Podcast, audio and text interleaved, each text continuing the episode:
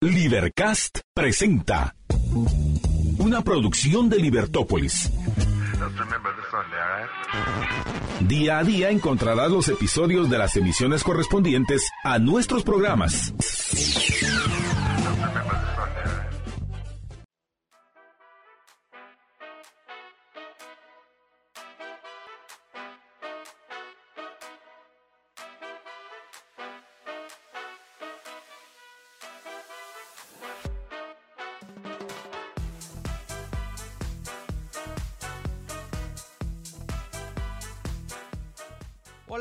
¿Qué tal amigos? ¿Cómo están? Soy Alexander Juárez, me acompaña en cabina mi hermanito Esteban Juárez y nuestro politólogo favorito, Luis Charlie Araujo. ¿Qué tal están en este hermoso viernes 10 de febrero?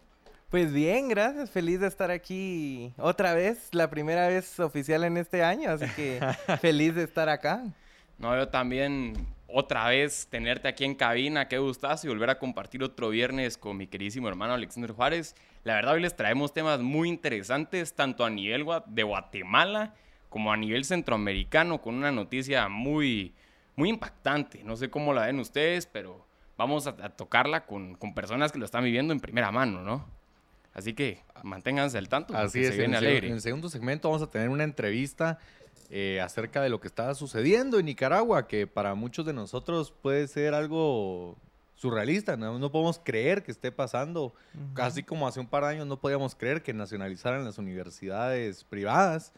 En este momento lo que está sucediendo en Nicaragua, ya lo vamos a entrar a, más, a, ma a mayor detalle, pero para que sepa lo que se viene en este programa, también vamos a hablar acerca de, del terremoto en los siguientes segmentos que sucedió en, en Turquía y Siria importantísimo, sobre todo cuando nos ponemos a, a pocos días, ¿no? Del aniversario 40 y 47 del, del, terremoto que cambió el destino del país prácticamente, ¿verdad?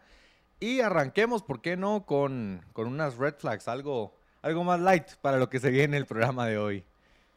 Bueno, la, la primera red flag, bueno, yo creo que es que no es tanto una red flag a nivel político, sino es más una red flag de algo de algo lamentable que haya pasado en Guate y es el video que me imagino que si están activos en Twitter ya lo vieron y es el de un vehículo que, que se mete a una, una, pastelería. Y no estamos hablando de que pasó hacia autoservicio, Luis Charlie. Estamos hablando que, que se metió bien metido. No sé si, si nuestro queridísimo Allen nos puede poner el video para todos aquellos que nos ven en, en YouTube Live o en Facebook Live para que vean este hecho.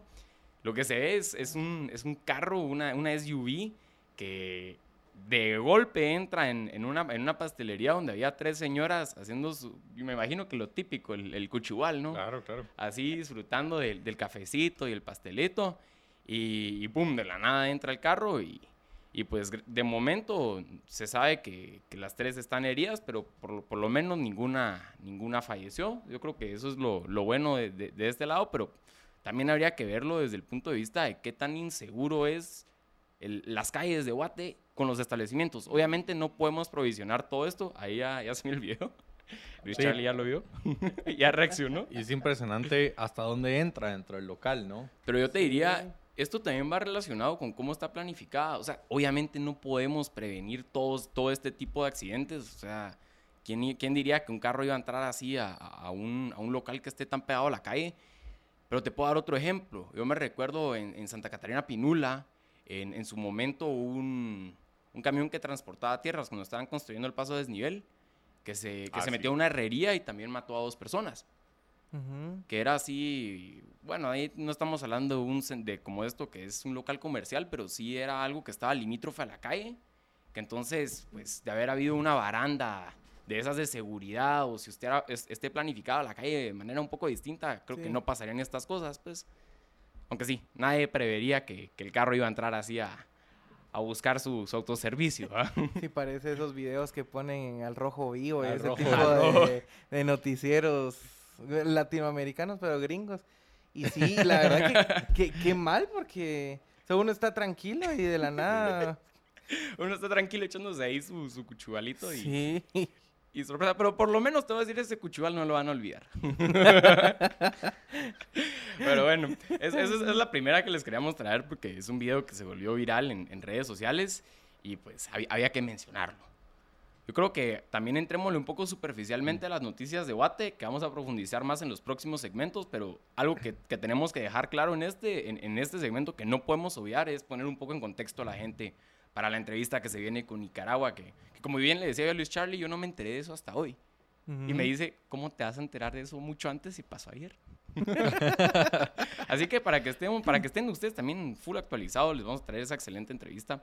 Pero el momento de las noticias que les vamos a ir hablando y profundizar en, en, en los próximos segmentos es la del Superministerio, que, que, es una iniciativa de ley que la verdad pasó re rápido. Es esas leyes expresas, esas leyes que, que uno se pregunta dónde estuvo el debate, dónde estuvo realmente sí. la, y que uno la dice, discusión. Y que uno dice cuál es la prisa. Así es. Ajá. Y sobre todo porque es una ley súper... O sea, es una ley que sí va a impactar mucho todo el, el, nivel de, no solo a nivel de gobierno, sino a nivel de la vida de las personas, porque es un ministerio que se va a meter en todas las áreas de, de la vida social. O sea, es una ley que yo les diría, para aquellos diputados que la presentaron, que son unos impresentables, o sea, deberían de leer los artículos. Es, es una Unión Soviética a la light. Y Jorge Jacobs también escribió un artículo de eso hoy en, en Prensa Libre, que también lo, lo deberían de leer, donde uh -huh. habla de, de este pinky cerebro, esa idea de que este ministerio lo va a saber todo y por eso va a poder actuar a todos los niveles, planif de planificando hasta qué va a comer uno, casi que. Entonces, esa es una, una sí, cosa que, que, que, vamos a tener que discutir, que vamos a profundizar y les voy a dejar una pregunta a ustedes. Tal vez soy yo muy mal pensado y, y, y tal vez yo estoy muy mal, yo no sé qué, en, en, qué mundo estoy, estoy razonando, en qué mundo estoy pensando. Porque yo me recuerdo de una iniciativa de ley que habían presentado que era para reformar eh, para estas elecciones, la manera de cómo se iba a votar, por ejemplo, diputados, que ya, que ya no sea por partidos, sino por nombre y apellido. Y uno de los pretextos por los que no pasó esta ley es porque, ah, es que muy a la carrera, no va a dar tiempo. Uh -huh. Pero esta ya pasó la segunda lectura. O sea, la del superministerio.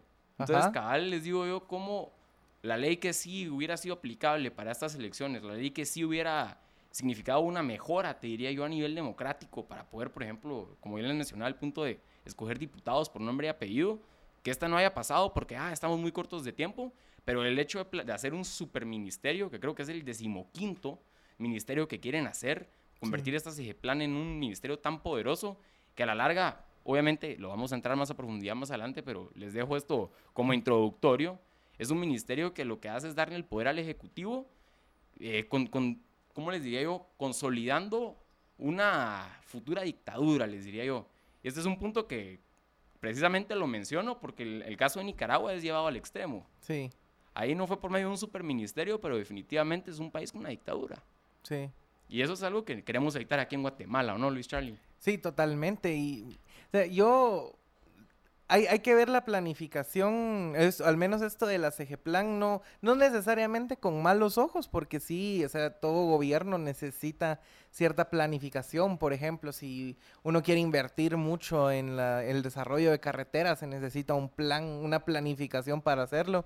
Y digamos, son cosas que a nivel de descentralización, entendido aquí en Guatemala como acción municipal, no siempre funciona bien porque todo el mundo contribuye, pero después cuando hay problemas todo el mundo se hace loco porque no le toca. ¿va? Entonces sí es, no es necesariamente malo, pero sí llama la atención la rapidez con la que la pasan. ¿Por qué en estos, en estos momentos? O sea, ¿por qué en el último año del presidente? Y ahí lo que invita a pensar mal, justamente como él ya se va, no hay garantía que vaya a quedar reelecto. De hecho, en Guatemala, no, bueno, no se puede reelegir, pues, pero Ajá. su partido. Sí. O sea, no es, no es, muy poco probable que el partido del presidente Yamatei vuelva a quedar. Entonces es una muy buena manera de dejar una ley que crea una institución a través de la cual yo puedo seguir eh, expoliando cuestiones del Estado, sí. con los que yo dejo en la institución. Sí, apostándole a, a, ojalá que quede mi caballo ganador porque le dejé el trono Ajá. servido, le, le dejé sí. una posición extremadamente buena. Pero bueno, yo creo que esos temas hay que verlos en el, en el tercer segmento. Hay, otra, hay, segmento. hay, otra noticia que a mí, pues yo creo que ya la hemos mencionado mucho en estos micrófonos, digamos tal vez no todas las, no todas las semanas como lo del tráfico, que seguramente estás sintiendo, querido amigo, que nos acompaña desde el tráfico, la ciudad del futuro, pero es la deuda que tiene el Estado con el Instituto Guatemalteco de Seguridad Social.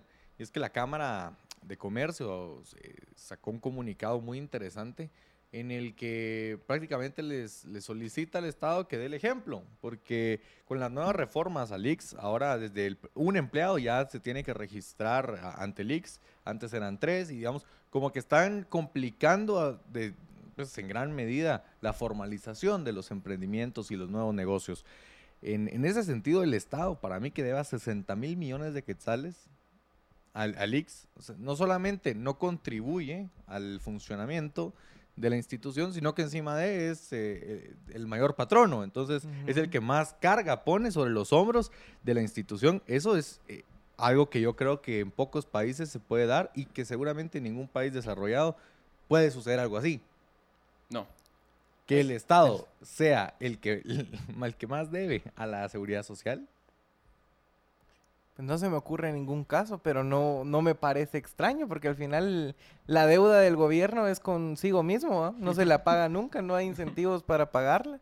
Y sí, evidentemente, esta deuda que tiene el Estado con el IX es muy mala, porque primero le quita posibilidades de ser atendido a quien ya tiene el derecho, porque vamos, a nivel comparativo, el IX es mucho mejor que la salud pública. Sí, definitivamente. O sea, funciona mucho mejor, aunque sea, tiene ineficiencias y sí, puede ser nido de corrupción y lo que se quiera, pero es mucho mejor en la atención, en la cobertura y en la cantidad de tratamientos que ofrece. Y digamos, con ese dinero se podrían levantar infraestructuras en todo el país en terrenos que ahora son baldíos, porque simplemente no sueltan el dinero los del Estado y, digamos, el incluir nueva gente no me no me parece mal siempre y cuando sea de una manera más como consciente hacia el pequeño emprendedor, ¿verdad? Porque, o sea, no es lo mismo yo que tengo un empleado y de repente tengo que pagar un montón que una empresa grande que ya es mucho más fácil pagar la cuota. Sí, no, definitivamente. te aumentan los costos en un 15%. Sí. y, que, y, que, por ejemplo, el, el, Estado no, no contabilice dentro de su deuda la deuda con el IX. Es otro problema. Ahí está la deuda, pero dicen, ah, es que Guate se puede seguir endeudando, porque como ya lo decía el, presidente, en Guatemala nos, nos, podemos endeudar mucho más y, para seguir creciendo, seguir creciendo en qué, y fue el gobierno más caro de la historia y ya lo mencionamos, no, hay infraestructura. Y la, y, la infraestructura de la que presume fue donada por Taiwán, entonces saludamos encima de con sombrero ajeno. Gracias a Taiwán por eso, los queremos. Así es, entonces en ese sentido eh, yo considero muy, muy acertado el comunicado de Cámara de Comercio. Comparto lo, que mencionas, es decir, al final la seguridad social es, importante, digamos, sobre todo en un proceso de, eh, de velar por el bienestar de la población, sobre todo la población trabajando, pero a la vez complicar a los nuevos emprendimientos a formalizarse, porque ojo, la, la informalidad la creamos nosotros. Nosotros creamos la informalidad al poner barreras a que la gente pueda eh, pueda acceder a, lo que nosotros llamamos formal, ¿no? Pero mucha, yo creo que ese tema debemos de darle, entrarle con todo en el tercer segmento o en el cuarto segmento porque tenemos que poner ya tenemos a, los, a, los, a los amigos de Nicaragua ahí conectados, perfecto. Vamos a ir a un breve corte, pero antes, por si ya le está dando hambre, recuerde que vaya a Vesubio y se puede dejar conquistar por los exquisitos sabores de la mejor pizza y pasta hechas en horno de leña. Hace un par de semanas teníamos una aquí, vamos a ver si nos consienten con otra pizza la próxima semana. A ver, si llegas, a ver si llegas, Luis Charlie. Invitado, Luis Charlie. Yo sí quiero venir. Para reuniones o celebraciones pueden reservar en cualquiera de las siguientes ubicaciones. Vesubio, zona 10, Las Majadas, Carretera El Salvador, kilómetro 16 y Paseo Cayalá. O pueden comunicarse al teléfono 2323 2323. Para los amantes del baloncesto está fácil de recordar el número de Michael Jordan, 2323 2323. Y también cuentan con servicio a domicilio por si ya está en su casita y no quiere eh, sentir lo que están sintiendo muchos de los amigos en el tráfico de la ciudad del futuro. Vesubio Pizza, como debe ser.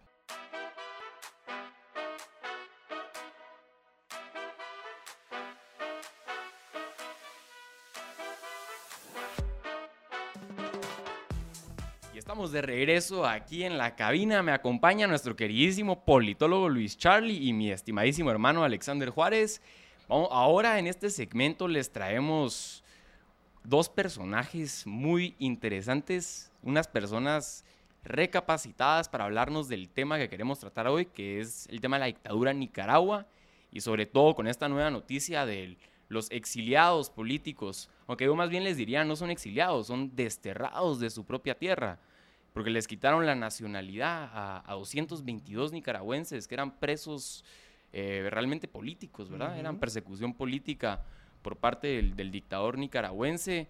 Entonces les traemos a, Edo Aguilar, que es coordinador de, Guatemala de Students for Liberty. y les traemos a, un... A Donovan. A Donovan. Coordinador eh, eh, del país de Nicaragua. Eh, por cuestiones de seguridad, lastimosamente en ese país no están las condiciones para que pueda dar la cara y, dar su identidad, porque lastimosamente a quienes defienden la libertad en Nicaragua el día de hoy se les considera traidores a la patria, a todos aquellos que alzan la voz contra, contra la dictadura, la dictadura de Daniel Ortega y, su clan. Eh, se les quiere quitar la nacionalidad, se les persigue sistemáticamente y considerando eso, pues vale la pena proteger la identidad de, nuestro invitado. Eh, no sé si ya los tenemos al aire, ahí ya, los podemos ver. ¿Qué tal están? Buenas tardes.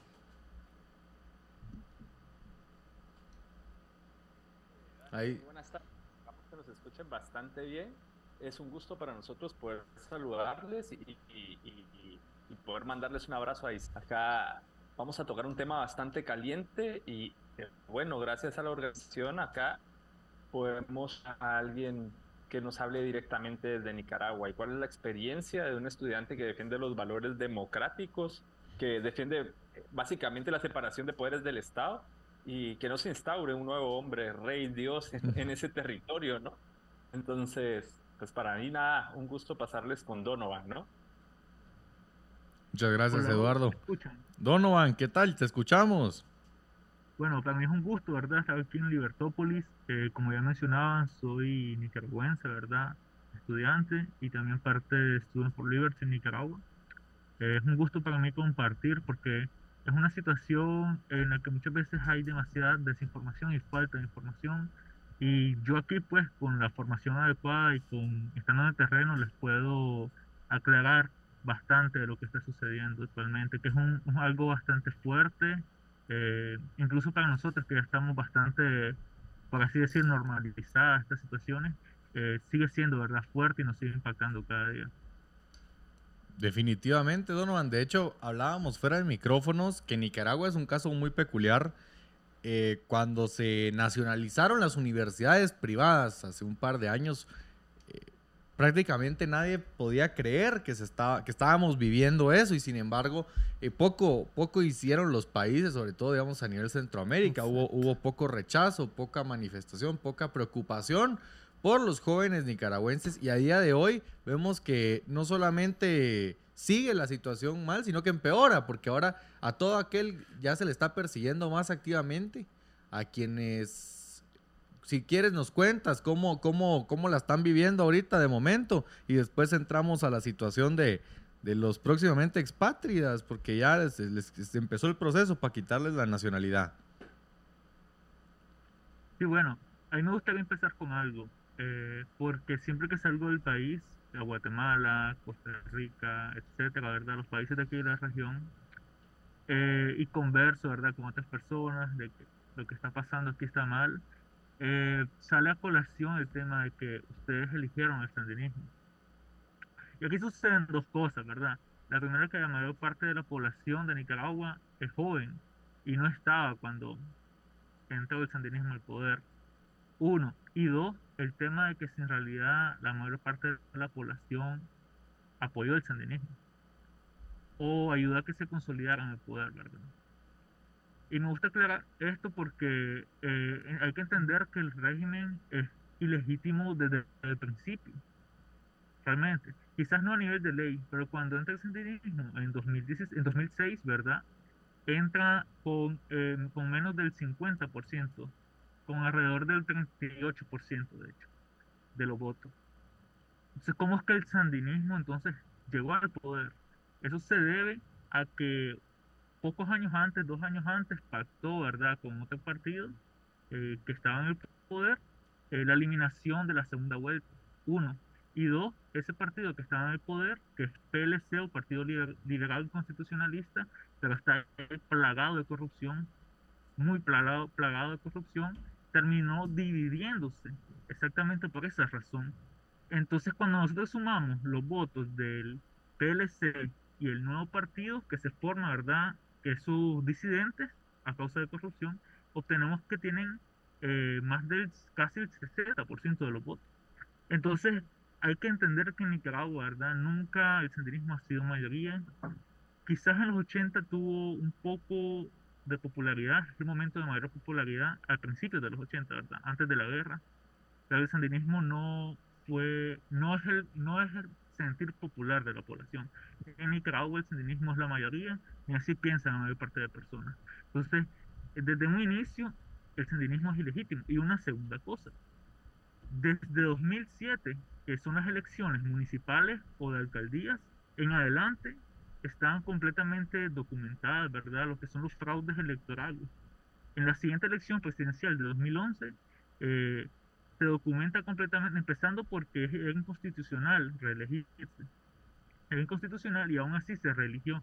¿Por qué? Porque eh, el ejército y la policía que habían todavía tenían, tenían liderazgos de los 80 que permitieron que el sandinismo eh, volviese a tomar poder, toma el gobierno, eh, la policía y el ejército se acercan a ellos, ¿verdad? Y no hay nadie que los quite.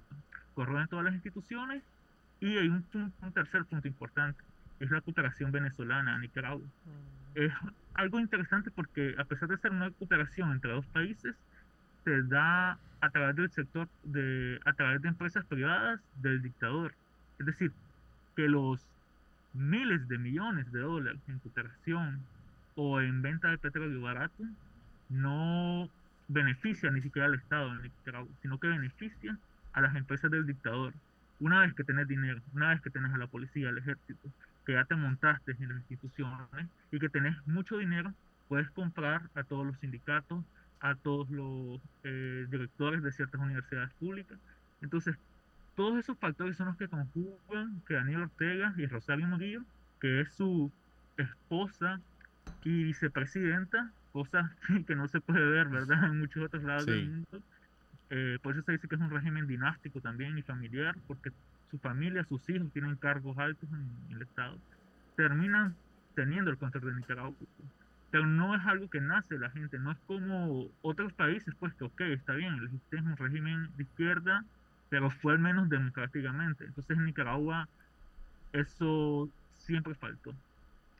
Digamos, solo Donovan, remarcar eso.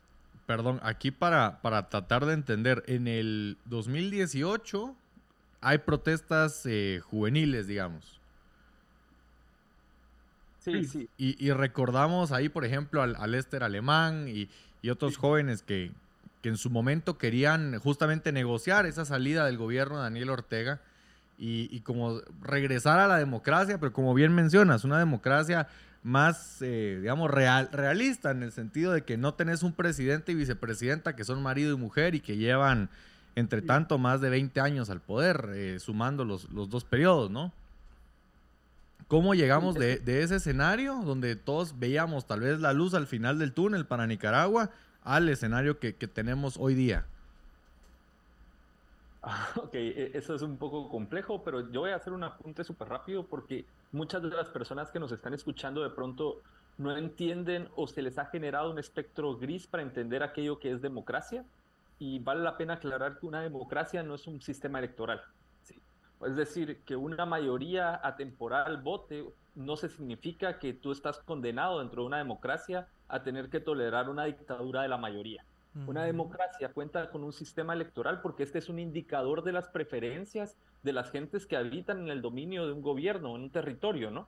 Entonces, Normalmente tenemos periodos electorales cada cuatro a seis años en los países medianamente democráticos o máximamente democráticos para justamente alternar las preferencias de las gentes en el tiempo. Nadie elige una dictadura de forma permanente.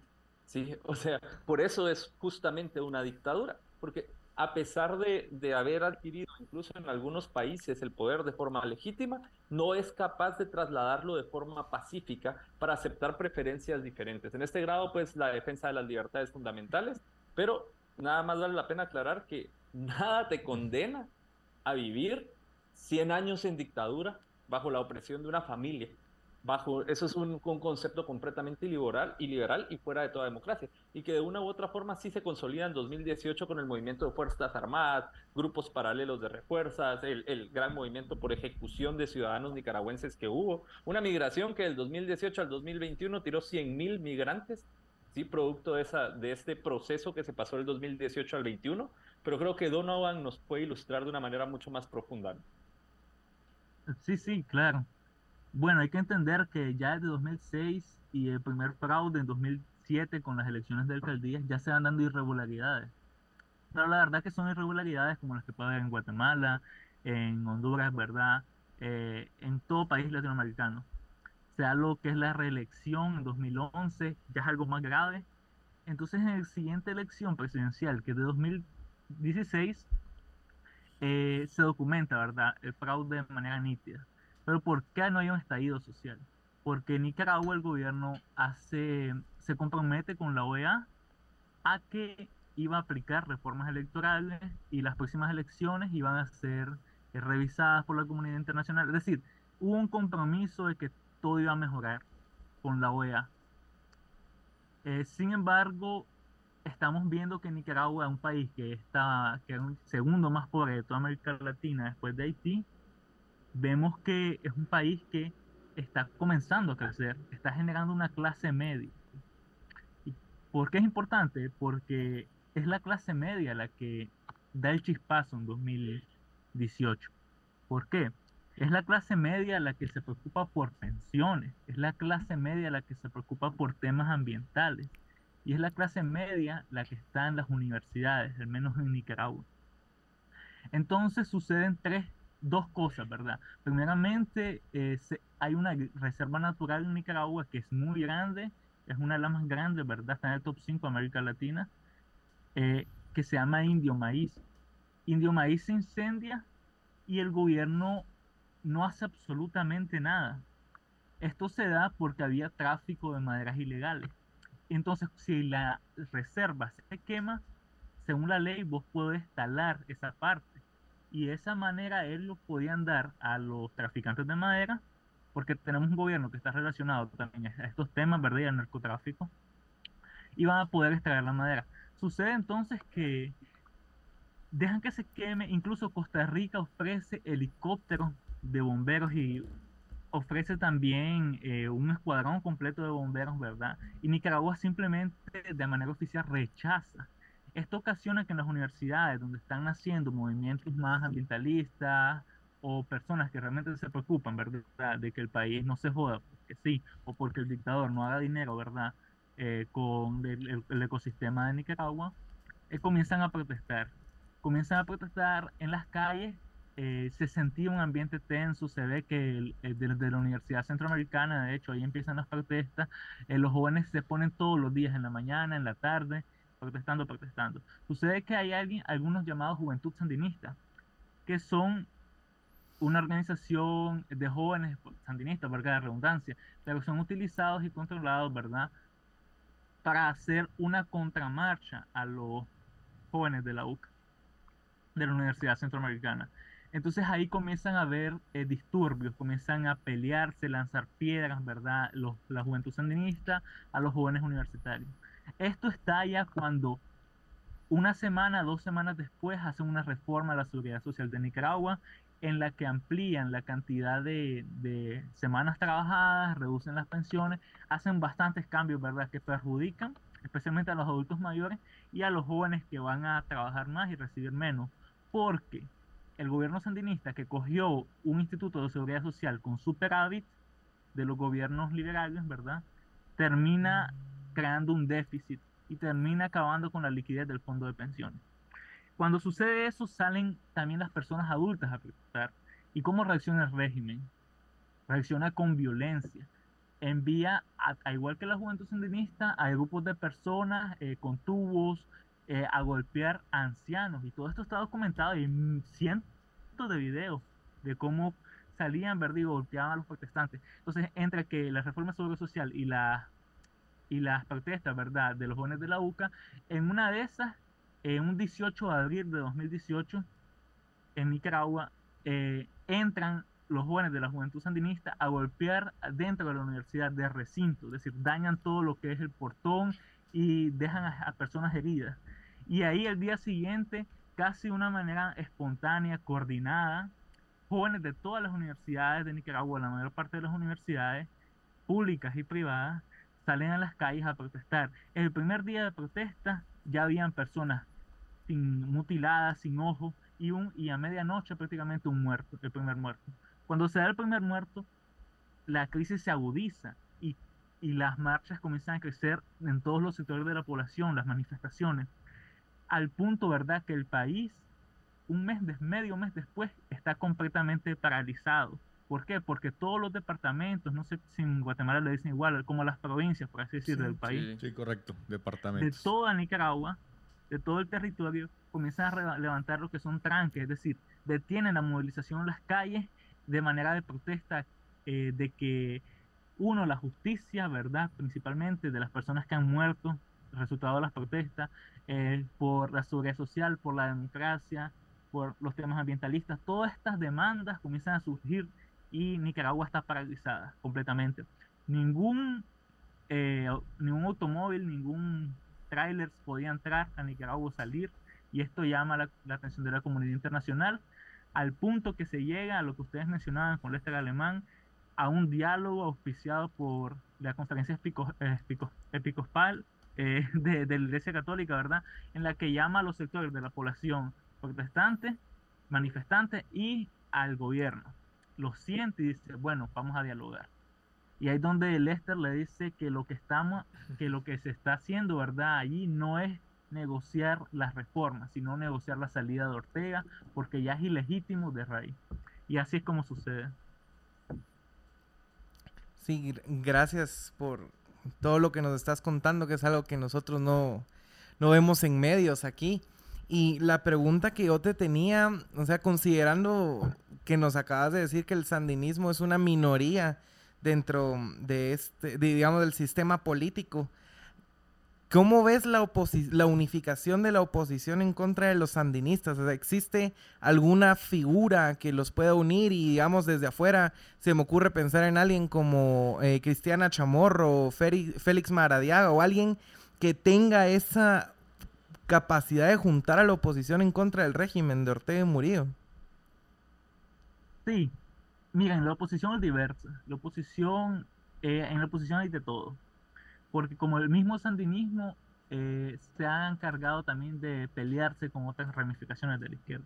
O sea, en la oposición nicaragüense hay izquierda progresista, izquierda conservadora casi toda la ha absorbido Ortega. Hay, mm. hay liberales, hay conservadores, hay, hay de todo tipo de corrientes, ¿verdad? sin duda, la más, el personaje que más popularidad tiene de todos es Cristiana Chamorro. Y tiene un contexto esto. Es que quien en 1991 logró sacar a Ortega en elecciones democráticas es Violeta Barrios de Chamorro, que es la madre de Cristiana Chamorro. Entonces, aquí es como que se siente en el, en el sentido nicaragüense, ¿verdad? Hay como una sensación de que la historia puede repetirse nuevamente y aunque es romanticismo esto, ¿verdad? Como que Cristiana Chamorro, la hija de Violeta, es como que la paladina que va a rescatar el pueblo nicaragüense nuevamente, ¿verdad? Es más, es un romanticismo que tiene críticas, ¿verdad? Tiene aspectos negativos porque a veces se le atribuye eh, características, místicas a las personas, pero que de una u otra forma eh, se conjugó para que Cristiana Chamorro sea la, el personaje, el líder opositor más eh, apoyado. Después tenemos a otro, tenemos a Félix Maradiaga, que antes de que Cristiana eh, dijese que, se dijese que, o se propusiese, ¿verdad?, como candidata a presidencia, Félix Maradiaga eh, también era, era la persona más, con más apoyo popular. Félix es un liberal, ¿verdad? estudió en Harvard, él participó, ¿verdad?, en, pequeños cargos en gobiernos anteriores de Ortega, él se exilió en los 80 de niño y creció en Estados Unidos a causa del mismo sandinismo. Y él tenía un instituto que es el IEP, Instituto de Políticas, Instituto Estratégico de Políticas Públicas, algo así, es en Nicaragua. Entonces es también académico, eh, tiene, tiene su trayectoria, ¿verdad? Eh, él también es un líder, ¿verdad? Eh, con capacidades, se escuchan de otros también como Juan Sebastián Chamorro, también es un empresario, que ganó popularidad en el mismo 2018 porque fue el líder de una de las agrupaciones ¿verdad? más conocidas en, el principio. Y hay, hay sus liderazgos, sin embargo, falta desarrollarlo. Y y falta más cohesión en la misma oposición.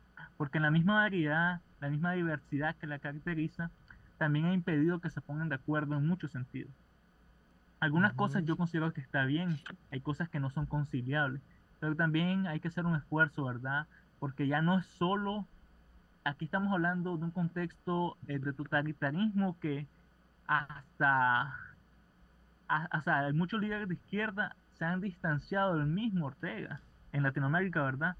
Porque Ortega ya lo sobrepasa completamente.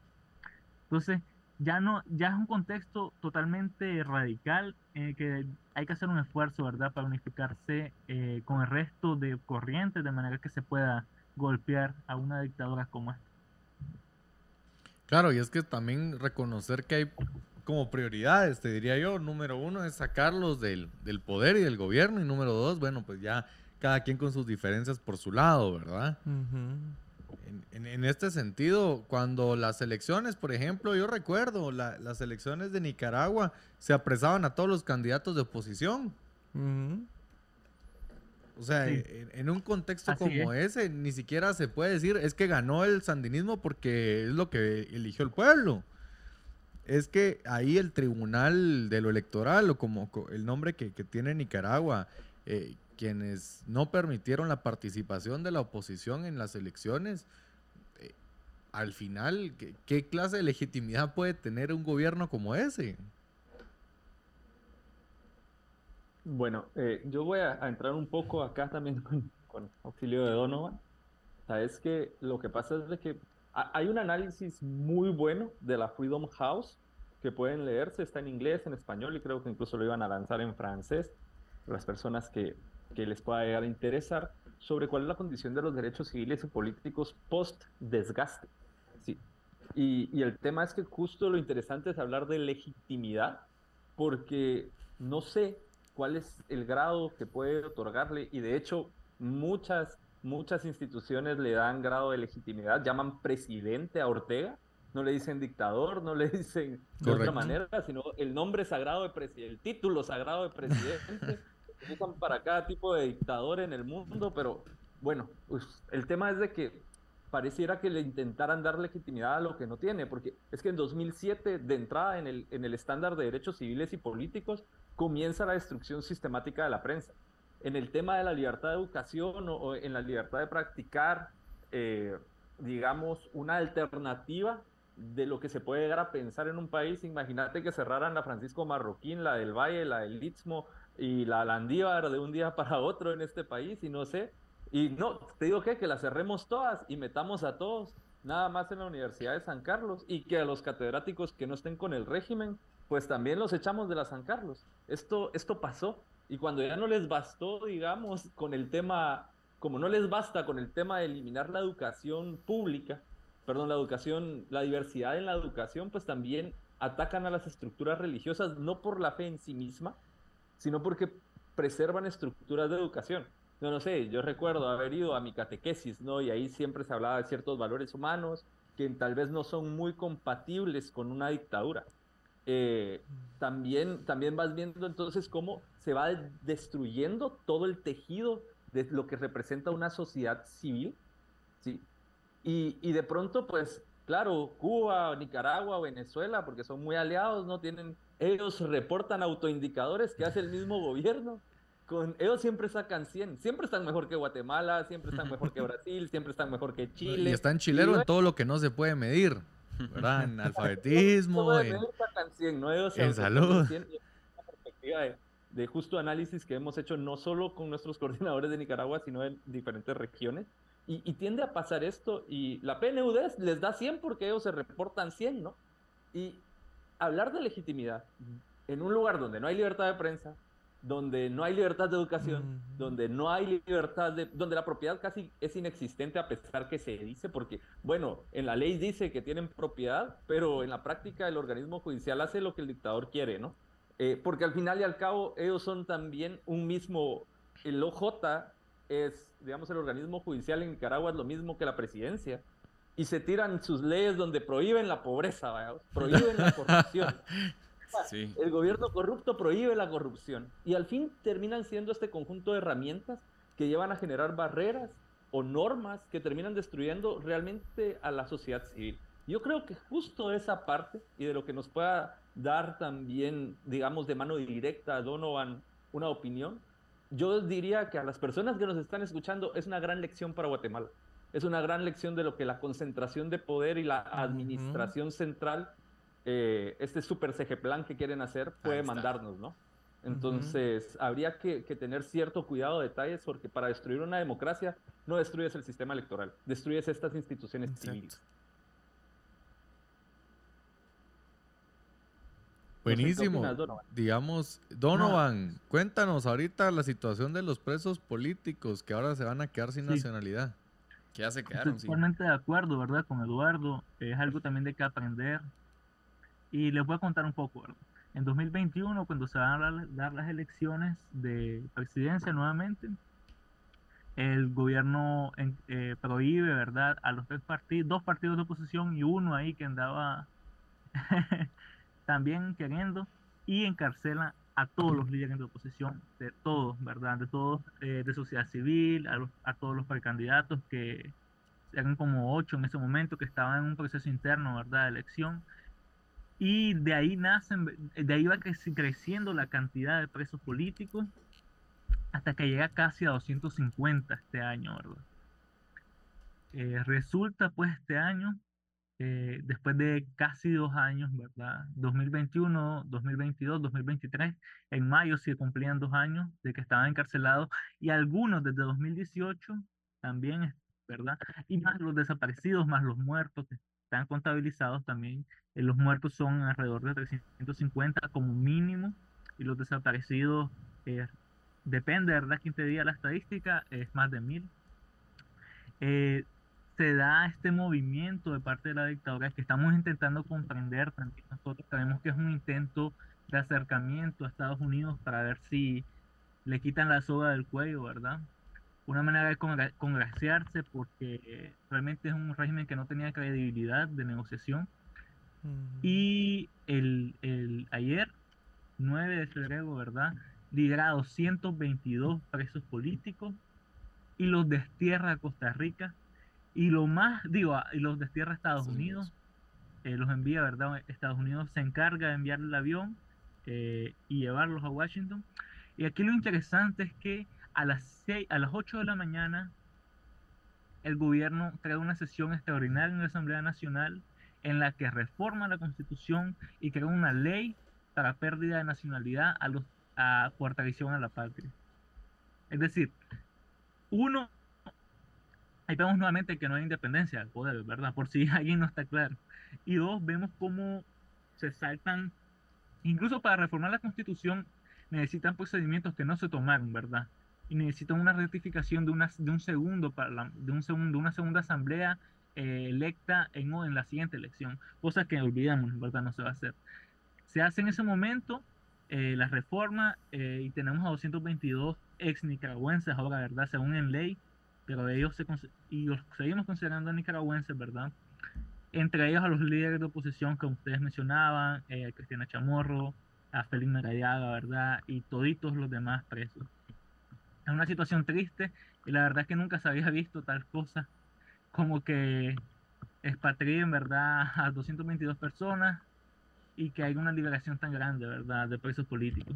Solo Cuba, ¿verdad? Y había hecho cosas similares. Sí, yo creo que esto es clave el punto que mencionas, que se hayan saltado todos esos procesos y que hayan reformado así de fácil la constitución, así como una reforma express. Porque es algo que hemos tratado en otros, en otros programas y, algo que se sabe cuando uno estudia por qué hay una constitución. Y Luis Charlie no me va a dejar mentir como politólogo que la constitución está ahí para proteger precisamente al pueblo de los deseos de un, de un mandatario que quiere hacer lo que se le da la gana. Entonces la constitución lo que debe hacer es restringirlo. Pero el hecho que llegue a este punto, que se pase la constitución por donde no le da el sol y diga, bueno, porque yo quiero y porque así me lo va a autorizar el Congreso y todos los poderes que nadie me lo puede impedir, voy a quitarle la nacionalidad a estas personas y las voy a mandar afuera. Y sobre todo, yo les diría, estamos hablando no de nicaragüenses cualquiera que les dicen, ah, yo soy de Nicaragua ya. Estamos hablando, como tú bien lo mencionas, líderes que están velando por el bienestar de su país. O sea, yo no me imagino lo feo que ha de ser que un mandatario que no hace nada más que explotar al, al propio país llegue y te quite la nacionalidad y te diga, para mí tú ya no eres nicaragüense. Y es que estás hablando de un país, solo agregando a, a eso, donde Donovan nos puede, nos puede confirmar lo que me decían unos amigos nicaragüenses hace un par de meses, donde ya es mal visto por parte del régimen y los aliados que saques la bandera de tu país, porque la bandera de ellos es la del partido. Si tú vas del aeropuerto a, a la ciudad, el, el- la- el camino está rodeado de banderas del partido, porque la bandera de Nicaragua se ha vuelto una forma de protesta y de rebelión contra ellos. Completamente. Eh, en Costa Rica, cuando uno sale, ¿verdad? Por tierra, la primera bandera que ve, gigante, inmensa, no es la de Nicaragua, es la del partido. Igualmente, como mencionas en el aeropuerto, está puesta la bandera del partido. Si podés sacar la bandera de Nicaragua, si tenés una bandera del partido también. Si solo tenés la bandera de Nicaragua, eh, listo porque vas a la cárcel, ¿verdad? o al menos mínimo te van a pagar tu buena golpiza, si tenés suerte. Y una duda con eso va para ti, Donovan. ¿Cómo lo ven ustedes? Por ejemplo, estamos hablando de que los que les pegan serían la policía y las Fuerzas Armadas. ¿Cómo ha hecho Ortega para tenerlos, eh, para tener tanto apoyo por parte de esas fuerzas? Sencillo, tienen muchos... Bueno, hay que tener algo en cuenta y es que si bien es un régimen de izquierda, ha cambiado mucho. No es el mismo régimen de los 80, que era bastante comunista, bastante, bastante cercano, ¿verdad? A, a el sistema económico a- al de la Unión Soviética. En este caso, el régimen que hay en Nicaragua ha hecho que quienes tengan, es un corporativismo en el que los dueños de las empresas o es la familia presidencial o, es el- o, o son los líderes del partido o son empresarios allegados a ellos. Entonces, eh, el ejército de hecho tiene un fondo, ellos tienen un fondo de pensiones también, ¿verdad? Que con ese fondo eh, terminan garantizando eh, pensiones millonarias, ¿verdad? A los mismos jefes del ejército, también tienen privilegios. Y imagínense que ese fondo es tan grande que cotiza, o sea, hay acciones en la bolsa de Wall Street que son del ejército de Nicaragua a través del fondo. Entonces, a través del dinero, pues, en pocas palabras, tiene el control del ejército. Donovan, Y es y, y cerrando la, la- la entrevista, quería preguntarte cuál es el futuro que pueden ver los jóvenes en Nicaragua y cuál es la percepción de, de- de jóvenes como vos o, o de tus amigos, que muchos también de plano ya, ya salieron. Sí, de acuerdo a las encuestas, ¿verdad? Que son encuestas telefónicas, es decir, Gallup, prácticamente el 80% de cualquier joven nicaragüense entre 18 y 30 años quiere irse del país. Tenemos, o sea, eh, si vos le preguntas a, un- a una persona, a un joven de Nicaragua, yo te garantizo el boleto a España, Costa Rica, Estados Unidos, te va a decir que sí. Te garantizo la visa, lo que necesites, te va a decir que sí, porque es lo único que pueden esperar, ¿verdad? O, lo, más que pueden esperar los jóvenes en Nicaragua. Hay una desesperanza muy fuerte. Eh, hay personas, incluso yo hasta cierto punto siento que tengo posibilidades, tengo oportunidades, pero la gran mayoría de la población de Nicaragua vive en situaciones de pobreza bien fuertes y también en una ignorancia, ¿verdad? De cómo es como un mundo paralelo a que el gobierno se ha encargado de mantenerlos así porque ya hay digo, canales de televisión, casi todos prácticamente están controlados, ¿verdad?, por el gobierno. Entonces, imagínate un muchacho, que un, un niño que no tiene acceso a internet porque no tiene para un teléfono, ¿dónde se comunica su familia? O sea, ¿de dónde saben? ¿De dónde, qué noticias les llega? Solo las que el gobierno les da. Entonces, también ahí vemos un nivel de adoctrinamiento bien fuerte, a tal punto que en los libros de primaria y secundaria vemos la cara del presidente enfrente. Entonces, es muy triste, la verdad, en ese caso. Lo que sí veo es posibilidad de que si se da un diálogo internacional en el que participa Estados Unidos y presiona la dictadura, ahí es donde puedo ver un poco, puedo ver un poco de esperanza, ¿verdad? Pero al final puede ser un Cuba 2.0, afer- aferrarse al poder, Ujú. destruir la calidad de vida de los nicaragüenses y más nada. Ok, ok, siempre, siempre es nada más también es, es difícil porque digamos desde la estructura también de Estudiantes por la Libertad hemos podido observar algunas cosas que pasan. Eh, tú escuchas a, a, Donovan y habla de los, todos los que se quieren ir, pero también hay que considerar a los que ya se fueron. ¿sí? Tenemos muchos, muchos exiliados que realmente, realmente yo les pido a ustedes que se pongan en la posición de por justo lo que estamos haciendo en este momento te tengas que ir exiliado a tu país porque posiblemente si no, bueno, muchas cosas pasan, ¿no? Eh, cosas que no van a ser consideradas delitos, eh, porque el régimen así no lo considera. Entonces, de una u otra forma, esta libertad que tenemos de expresarnos realmente no existe. Ya, yo creo que es como, es muy difícil siquiera entender las dimensiones de lo que esto te puede generar en una sociedad, un tipo de sociedad distópica, en la que ya es una realidad. Es que no estamos hablando de algo que está al otro lado del mundo, no estamos hablando de naciones en las que nunca existió un sistema republicano, estamos hablando de una nación completamente cercana en la que también nosotros como institución hemos podido percibir, y no solo percibir, sino, digamos, observar todo este proceso que lleva a que la mera expresión de ideas propias de la libertad, de la democracia, de la institución social de la vida y del desarrollo y la propiedad, básicamente son destruidas. Y no son destruidas las ideas, son destruidas las personas que siquiera se atreven a pensar en estas ideas, porque profesarlo definitivamente eso ya, ya es una cuestión mucho más compleja. Entonces, en, en, cuanto a, en cuanto a lo que puede dimensionar un joven, yo también quisiera decir todos los jóvenes que se han ido.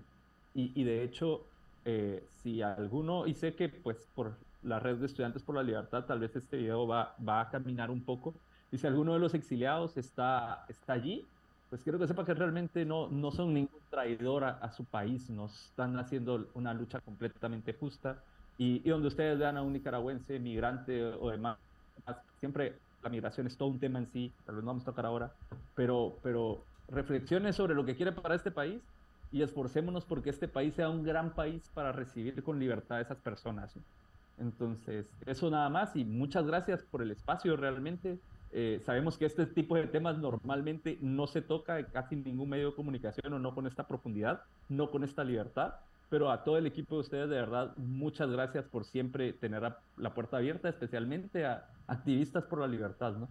No, a ustedes, muchas gracias por compartir. Yo creo que estos son temas que tenemos que tocar. Es, es una necesidad, más allá de que seamos vecinos directos, son cuestiones que nos, que nos afectan y que podemos ver el futuro de decisiones, de nuestras decisiones, que si tomamos ciertas decisiones podemos terminar así.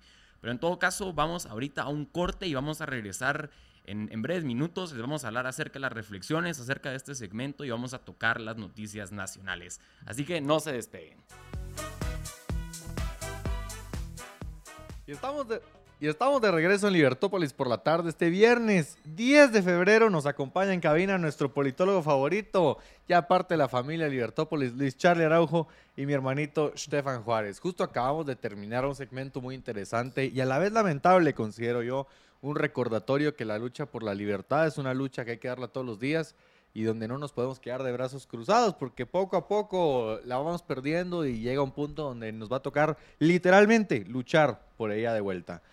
Hablábamos eh, con Donovan, el seudónimo que tiene que usar el coordinador de país en Nicaragua, porque las condiciones ni siquiera, el, simple hecho de hacer lo que nosotros actualmente estamos haciendo, que es hablar de temas políticos, dar nuestra opinión y sobre todo desde un punto de vista a favor de la libertad, eso, eso en Nicaragua es suficiente para que te encarcelen, para que te llamen traidor a la patria, para que no se te respeten los derechos humanos. Y se te quite la y se te quite la nacionalidad, como lo, está, lo están viviendo más de 200 nicaragüenses exiliados el día de, eh, de ayer en, en, Estados Unidos.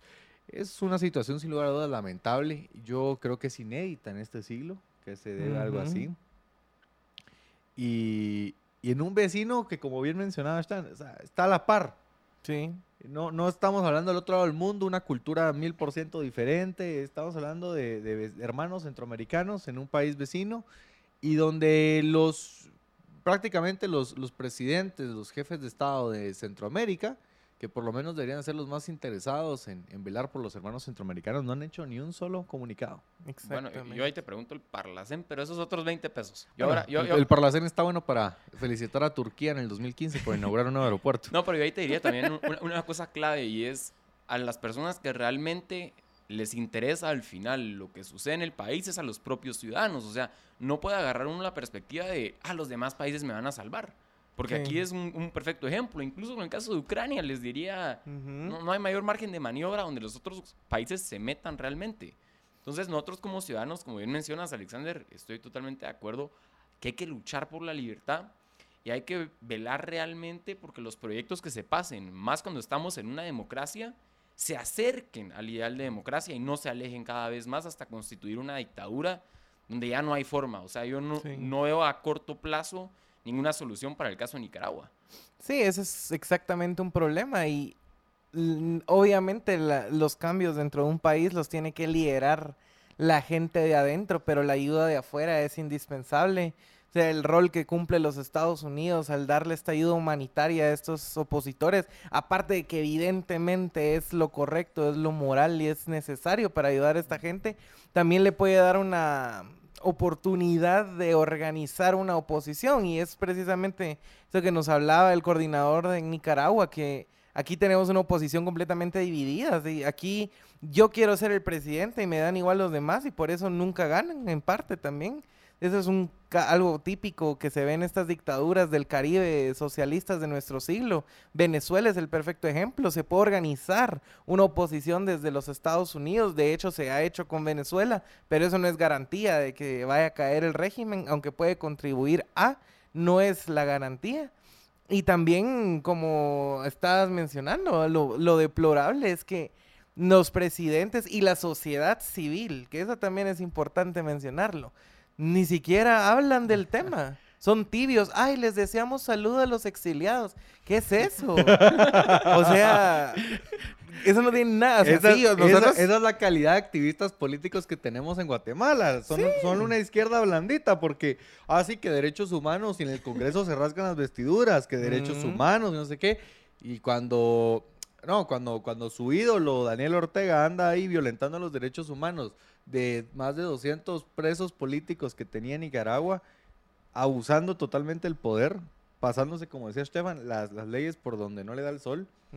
Ah, no, ahí, ahí saluda a los exiliados y que... Que estén o- bien. O, no, o no sacan ningún comunicado. Sí, pero además España. O sea, España ya salió. Les ofreció la nacionalidad. Ah, se les va a dar la, la nacionalidad cuando nuestras constituciones en Centroamérica garantizan la ciudadanía para los otros centroamericanos. Un nicaragüense tiene el- todo el derecho de ser guatemalteco solo pidiéndolo. Lo mismo los Así salvadoreños, lo mismo los hondureños. Y tienen que ir del otro lado del mundo a que les den esa ayuda porque aquí los cobardes no lo hacen. Y, Sí, y o- fuera de micrófonos mencionabas algo muy interesante, Luis Charlie, y es ni a los peores delincuentes que han visto nuestras tierras se les han quitado la nacionalidad. Exacto.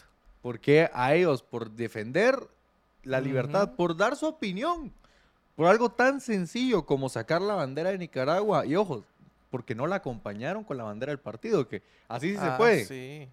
¿no? Es un tema muy, muy, muy delicado. Yo les diría, lo que comparten muchos de estos países es que ya se constituyó el, el líder en el poder. Ya tiene el poder de decir, voy a tomar esta decisión independientemente de lo que el pueblo decida, lo que la gente realmente quiera o lo que diga la propia constitución y lo voy a hacer cumplir. Y no voy muy lejos. No estoy- ahora no hablo del caso de Nicaragua. Hablo de otro vecino centroamericano donde también tienen un presidente que tiene tanto poder para reformar o, bueno, no reformar, sino para no hacerle caso al pie de la letra a la constitución como debería Y ser. que no tiene oposición. Y ahí está el problema, porque de momento las cosas van bien. Pero llega un punto donde se puede voltear en 180 grados la cuestión y, Y- ahí ya es muy tarde. Y cuando, y cuando mencionas que las cosas van bien, todo es de mentiritas, te diría yo, porque Sí. todos estaban expectantes a ver si El Salvador hace un par de semanas iba a tener la liquidez para pagar un bono de más de 800 millones de dólares, Ujú. que al Y final llegó China a- a- ahí a rescatar. Pero, ¿qué es lo importante de esto? Que mientras todavía hay, hay lubricante en el sistema, mientras todavía siga habiendo cash para tener a todos eh, conformes, diría yo, a nadie se va a levantar. Pero olvídate el, el momento en que eso falle. Ujú. Porque ahí vas a ver la verdadera crisis que viene. En Nicaragua, ya lo mencionaba, lo que pasa es que tenés todo el sistema amarrado de tal forma que si sos del partido te puede ir bien. Si sos de la cúpula militar, vivís bien, digamos, en ese sentido. No, no, o sea, no, su, no no tenés incentivos para hacer lo que la Constitución te manda, por ejemplo. Exacto. Pero ahí les digo, entonces, estamos claros que al hablar por una democracia y la división de poderes, Y una república, eh, te diría ahí que está. es nuestro ideal. una, una república, como ya El mencionamos sistema también, democrático, pero sobre todo Una una república. una república. yo sí. te diría, entonces, el poder del Ejecutivo debe estar limitado. El poder de lo- del Ejecutivo no puede ser total. Como diría Lord Acton, el poder corrompe, el poder absoluto corrompe absolutamente. Entonces, ahora traigámoslo a Guatemala. Esta iniciativa de ley del superministerio, que era algo que ofrecimos y vamos a cumplir, y Sí, es que vamos a profundizar. Estamos hablando de la iniciativa de ley para todos aquellos que quieran buscarla, 6145 Ujú. que fue presentada en octubre, en el, en el pleno se dio a conocer por primera vez en octubre y al par de meses ya, ya está a una lectura de, de volverse realmente ley. Y el problema ahí también es que reforma la constitución, o sea, va, en- tienen varios artículos que son inconstitucionalidades. Les pongo un ejemplo, esta, esta iniciativa de ley pasó por la Comisión de Asuntos, tal vez digo mal el nombre, pero, o sea, el nombre al pie de la letra no, pero es esta comisión que se encarga de asuntos legislativos y constitucionales, que es la que le debería dar el chequeo si puede haber alguna contradicción con artículos de la Constitución. ¿Y qué creen ustedes? ¿Creen que ahí quedó la, la iniciativa o creen que pasó? Ah, pasó. Pasó, pues. pasó tranquilamente. Doña Shirley se encarga, ¿vos qué crees? pasó, pasó realmente al pleno y, y ya, ya por segunda lectura. Y les quería mencionar un par de artículos, porque es que de veras es deplorable lo Porque que no es, no es como te la venden, que, ah, no, Es darle, ah. darle un, po- un poco más de poder a A la CG CG Plan. Plan para que se puedan llevar a cabo las recomendaciones que la CG Plan actualmente hace. Lo que pasa es que una cosa es recomendar y, y como dicen, no, es que hay, que hay que planificar para largo plazo y demás. Ok, es que todo eso es válido, todo eso es como decir la educación pública, universal y gratuita y de calidad. ¿Quién se opone Pero- a eso? Nadie. No. Eh, eh, en los pero- detalles que vas a mencionar, ahí está el problema. Pero está bueno, con el megaministerio. Con el punto que mencionaste, entonces tal vez es pertinente mencionar antes de, de entrarle full a los artículos qué es la CGPlan y, y cómo se maneja esta. La CGPlan es la secretaría del, prácticamente la secretaría del Ejecutivo para que se lleve a cabo su plan. O sea, eso, yo creo que nadie está en contra de que haya una CGPlan porque al haber un Ejecutivo con su plan de gobierno, es quien nombra a los ministros y tiene que tener una entidad o una secretaría que le dé seguimiento a ellos y ver que, en, que- en teoría. en teoría que ver- en teoría ver que se alineen con, con lo que es el plan de Y gobierno si usted se y toda esta pregunta planificación. entre lo que está diciendo Stefan, que hace en teoría la CG Plan, y que hace el centro de gobierno, yo tengo exactamente las mismas dudas que usted. O sea, Yo- yo no creo está perdido. No, yo creo que sos un, yo creo que sos un gran mal pensado y tal vez pe- pensás muy mal, Alexander. Eso es, es, es mera casualidad. no, es es muy, muy válida tu pregunta. Y, y a lo que vamos entonces es una CG plan que cumpla con esa función es lógica. Ahora bien, el superministerio que quieren hacer, que como bien mencionábamos con Charlie, que se vende así como, ah, es solo una CG plan que se vuelve ministerio y, y ya, o sea, tal vez en el papel cambia un poco, ahora ya no va a ser el, el- el encargado de la secretaría, sino que va a ser el ministro. Pero no, no, no es solo este el cambio, el cambio es, es un cambio muy radical. Es un superministerio no porque vaya a haber muchas personas en él, no porque vaya a tener un amplio presupuesto, sino por todo el poder que se va a concentrar en esta institución. Si bien ahora el Ejecutivo requiere del Congreso, o sea, la parte legislativa, para que lo apoyen sus propuestas, y entonces que bilateralmente vayan a gobernar el país, pues ahora, si llegase a pasar esta, e- e- esta iniciativa de ley y se, y se llegase a aplicar como lo establece, como lo establece el papel, estamos hablando de que los que van a tome- tomar al, al final las decisiones son en este ministerio. O sea, les diría yo, este ministerio tendría más poder que el, que el puesto del presidente en sí. Aunque, ojo, el ministro lo nombra el presidente. Exacto. Entonces, lo que, es, lo que se va a aumentar ahí es el poder del presidente. Entonces, yo les quería hablar del artículo 4. Empecémosle ahí por, de la iniciativa. Habla de las relaciones con instituciones y se los leo brevemente. Las instituciones públicas, o sea, no, no se va a encargar solo del gobierno, ahora lo van a ver. Autónomas, descentralizadas, privadas, organizaciones no gubernamentales, o sea, va a planificar ONGs, academia, universidades, asociaciones de planificación, instancias de coordinación, cooperación y organismos internacionales con presencia en el territorio nacional, que por naturaleza contribuyen al desarrollo nacional de acuerdo con su ámbito, nivel y competencia. Se coordinarán con el órgano de planificación del Estado en lo que corresponde a la planificación nacional. ¿Qué les parece? Una forma muy bonita de decir, Aquí lo todo, controlo yo. todo lo controlo yo. Así Es es. una forma bonita de decir Mother Russia, viva, viva, viva, viva el comunismo. Pero ni los soviéticos Eh, querían y, y es que Hayek, Hayek habla de esto en su libro Camino de Servidumbre. Y, y menciona cómo el- el con- la concentración del poder, cómo, esta, cómo se constituye una dictadura y vuelve a las personas servidumbre. Y eso es, y eso es el problema que se ve con este tipo de, de iniciativas de ley que yo les voy a ser muy honestos. No creo que mucha gente sepa lo que, lo que incluye esto. Sí. No creo que mucha gente sepa lo que implica tener. Bueno, eh, pero es que no les interesa, porque este, yo te voy a decir algo, no, lo- no, no le hacen la publicidad debida a la ley. Por algo. Correcto, o sea, si hubiera un interés legítimo porque la población participe activamente de, de estas propuestas, no solamente se haría con tiempo, sería en un contexto tal vez menos controversial, como entrar ya a la vuelta de la esquina están las elecciones, y, y sobre todo se haría informando a la gente. Miren, esta es la idea, así están las cosas, esto queremos conseguir, y el vehículo para hacerlo es este, y promover en el ámbito público que se den este tipo de discusiones, que se analicen, y que los diputados ponentes de esta propuesta la puedan defender, que yo quisiera verlos defendiéndola, porque realmente es defender lo indefendible. Y no, y, y- y faltan esos debates. Es, es decir, el hecho de que sea tan rápido, que sea este tipo de ley express, no da el tiempo de debatir los artículos y debatir real eh, y debatir el impacto que va a tener esto en la sociedad guatemalteca, que es lo que se debería hacer. Sí, y además, ¿cuál, ¿cuál debate? ¿Para qué? O sea, esto claramente es una herramienta que yo al inicio del programa decía la planificación es importante porque no había leído la ley. y sí, o sea, sigo insistiendo, es importante, pero esto no es planificación, esto es concentración de poder. así Ah, no, esto es y, y esto es planificación a nivel no solo de, de lo gubernamental, de, es decir, del, creo que nomos se le diría lo, lo- lo- lo que es el nivel de gobierno, sino también del taxis. El, el taxi es el De- gobierno. Ah, perdón, entonces al revés, pero en todo caso lo que dice es no solo vamos a, a- a- a controlar lo que es la gestión pública, sino que queremos controlar hasta el ámbito privado. Porque todo Claro, lo que tenga que, ver y con el, que el desarrollo engloba- nacional. Engloba dentro de desarrollo nacional, ¿qué entendés vos por desarrollo nacional? O industrias importantes para el desarrollo nacional. ¿Qué entendés vos por Sí. eso? Es una carta demasiado amplia. Y ahí es la pregunta a donde entramos, porque aquí va a haber gente que se va a oponer, pero va a haber gente que no. Proteccionismo económico, les conviene en No, algunos pero- casos. Va, pero incluso los, los, los del proteccionismo económico, te digo yo, son cuates que están bien pegados al poder actual. Sí, se les pueden voltear. Exactamente, o sea, y, y ese es, y ese es un compromiso muy peligroso, incluso para, para los intereses económicos, como mencionás, porque en el momento que ya te comprometes, ya pasó algo así, y vos te comprometiste, ya no hay vuelta atrás, porque en el momento que vos te volteas, la misma ley que vos promoviste se te va a voltear. Exactamente. Y en ese contexto yo creo que lo... Es que hasta- hasta, hasta ya aburre que el Congreso pase ese tipo de cosas, ¿verdad? Pero lo ideal sería que den marcha atrás, se disculpen, salgan a dar sus excusas de siempre.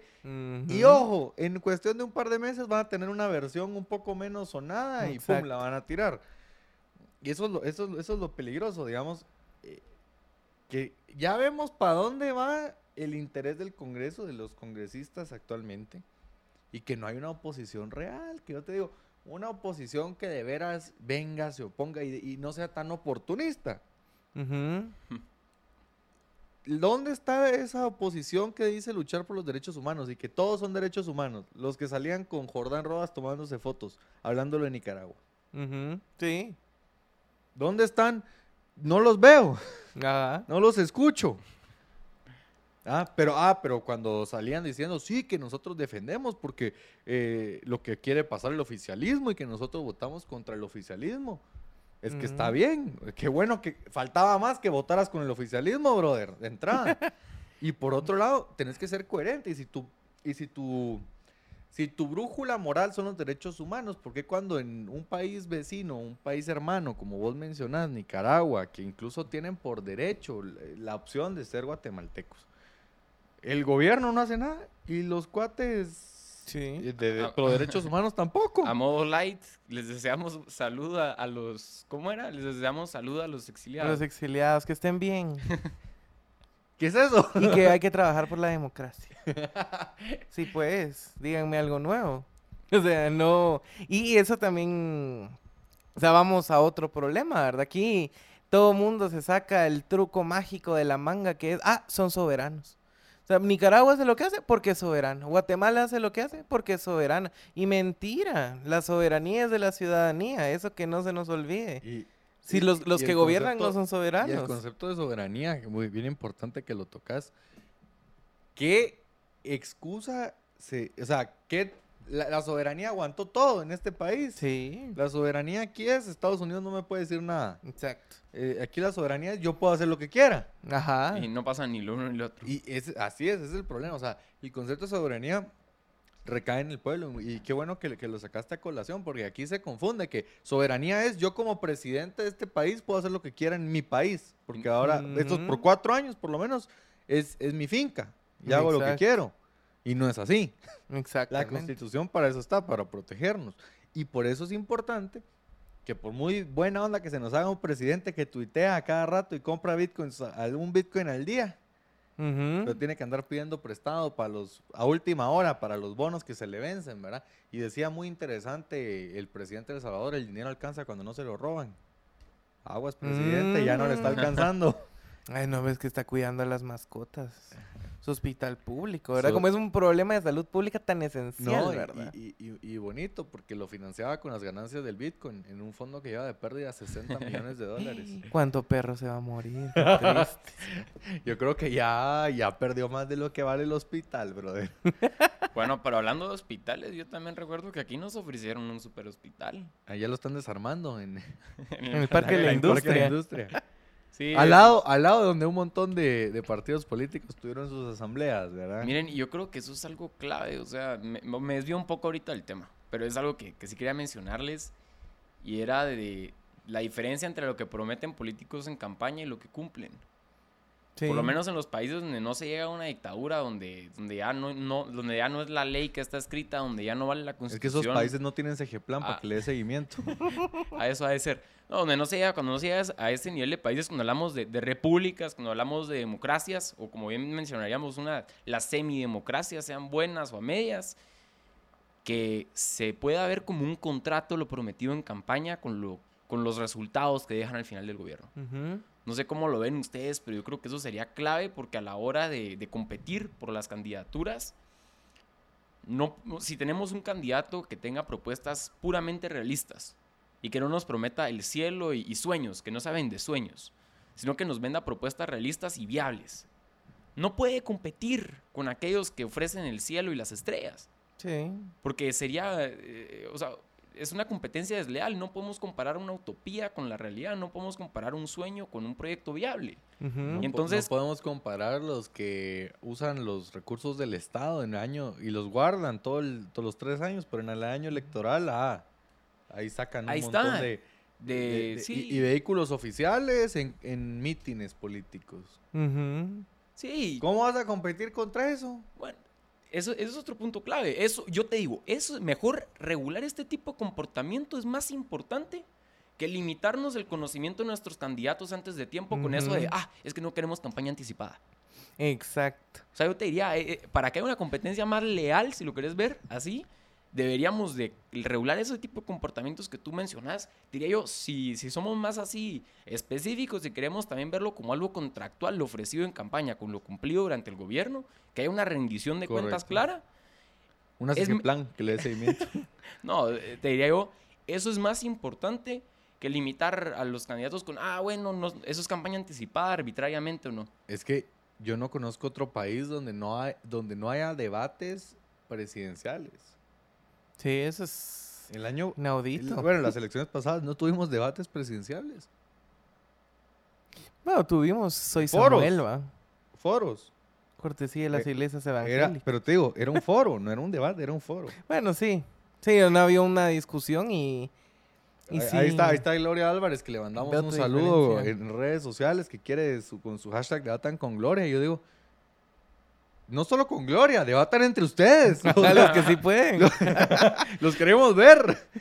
Sí. Queremos escuchar sus propuestas. Y si usted considera que, que el otro candidato tiene propuestas castigos en el aire, que no las va a cumplir, o que usted le quiere mandar a decir algo, dígaselo en la cara, dígaselo de frente. Y, y eso No, es- no, y- no esas batallas de TikTok que estamos viendo ahorita. No, y, y eso es algo, y es algo que nos quitaría un peso de encima como ciudadanía. No digo que entonces no hay que analizar las propuestas, pero el hecho de que entre los candidatos haya estos debates tienen un incentivo mucho más fuerte a buscar las debilidades de las propuestas de sus oponentes que el tiempo que tiene uno como persona en su día a día de ver las propuestas de cuánto más de 20 candidatos, a la, a la- más de 20 Y más- binomios presidenciales. Y más llevarle el seguimiento con el constante cambio de partido político que tienen, ¿verdad? Sí. Sí.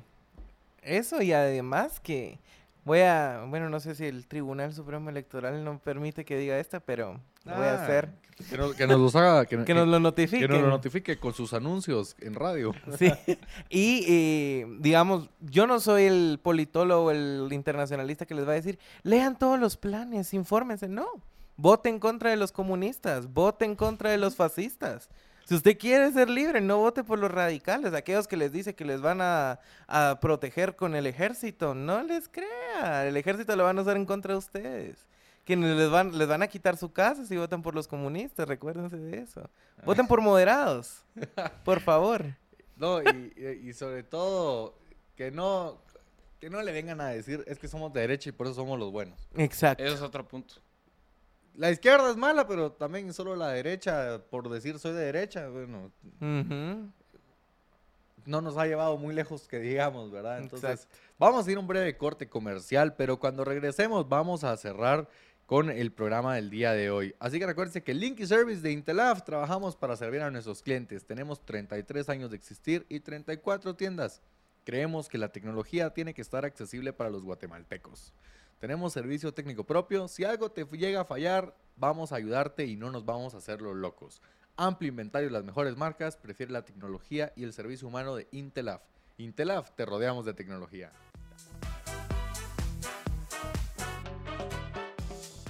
Y estamos de regreso aquí en cabina en nuestro programa de los viernes de 5 a 7. Nos acompaña nuestro queridísimo l- politólogo Luis Charlie. el oficial. El, mero oficial. mero. y mi queridísimo hermano Alexander Juárez. cuenta de Instagram, Luis Charlie, arro- arroba Luis Charlie oficial.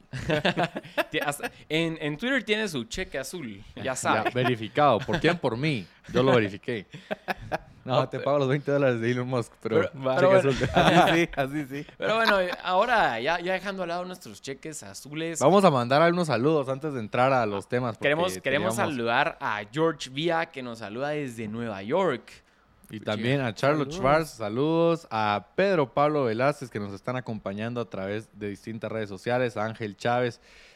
Eh, pues saludos, gracias por acompañarnos en esta edición de, de Libertópolis por la tarde, el viernes 10 de febrero, a pocos días de... Y el cariño. No, iba a ser la quincena, pero... sí, a pocos días del Día del Cariño, en el mes del cariño y la amistad, el mes más corto del año. Eh, triste la, la noticia que hablábamos de Nicaragua, ver que en Guatemala, con un mega ministerio como el que quieren pasar, no estamos ajenos a ese tipo de propuestas de parte de, de los políticos que nos gobiernan. Y en el año electoral, importantísimo mencionar, eh, así como en Nicaragua, el, digamos, ahí el tribunal electoral no permitió la participación, pero no solo eso, sino que de una vez los encarceló y los separó de cualquier oportunidad de contender en los comicios eh, presidenciales, municipales y, digamos, de congresistas. En nuestro país no, no estamos ajenos al rol tan importante que tiene el Tribunal Supremo Electoral. Recordemos que es el mismo que andaba queriendo meter softwares y, queriendo meter mano de mico ahí. Y, y te digo que para el software de inscripción de, de candidatos tuvo problemas. Tuvo problemas, días. así es. O sea, si no puede con lo que ya tiene. Hay que tener cuidado porque Qué son ellos al final los que disponen. You're free to choose, pero de lo que yo te ponga sobre el plato. Exacto. No es de, ay, yo voy a votar por quien yo quiera. La constitución, por ejemplo, tiene también ahí sus, sus cosas que hay, que hay quienes lo comparten, hay quienes no lo comparten, pero en última instancia la constitución a varios candidatos no les permitía participar. Sí. Si es correcto o incorrecto, no lo sé. Pero el, el rol del Tribunal Supremo Electoral en este sentido es fundamental y hay que estar muy al pendiente, hay que auditarlos seguido. Porque, por ejemplo, ciertos candidatos como Jordán Rodas, impresionante la izquierda, el movimiento que está haciendo para que lo dejen inscribirse a pesar de que no tiene finiquito. Y no tiene finiquito porque se dio una indemnización cuando se retiró de la PH. Ah. No, no, o sea, no, Es que había que ahorrar. no, y sobre todo cuando se quejaba de que en la PH el Congreso le quitaba el, el presupuesto. Ajá. Bueno, pero para indemnizaciones chileras Pues abunda el dinero. Sí, sí. Entonces, bueno. Y, y así hay varios casos, digamos, el, Sí. el- el candidato a Roberto Arzú tampoco, bueno, le- lo habían dejado inscribirse, creo yo, y después como que le, le revocaron la, inscripción. le revocaron la inscripción. ¿Cuál Sí. es el argumento? campaña anticipada y una multa que no pagó. Va, campaña anticipada. Y eso me, eso me parece excelente, campaña anticipada. ¿Ustedes consideran que Roberto Arzu hizo campaña anticipada? A mí me salía en Facebook y en TikTok. Sí.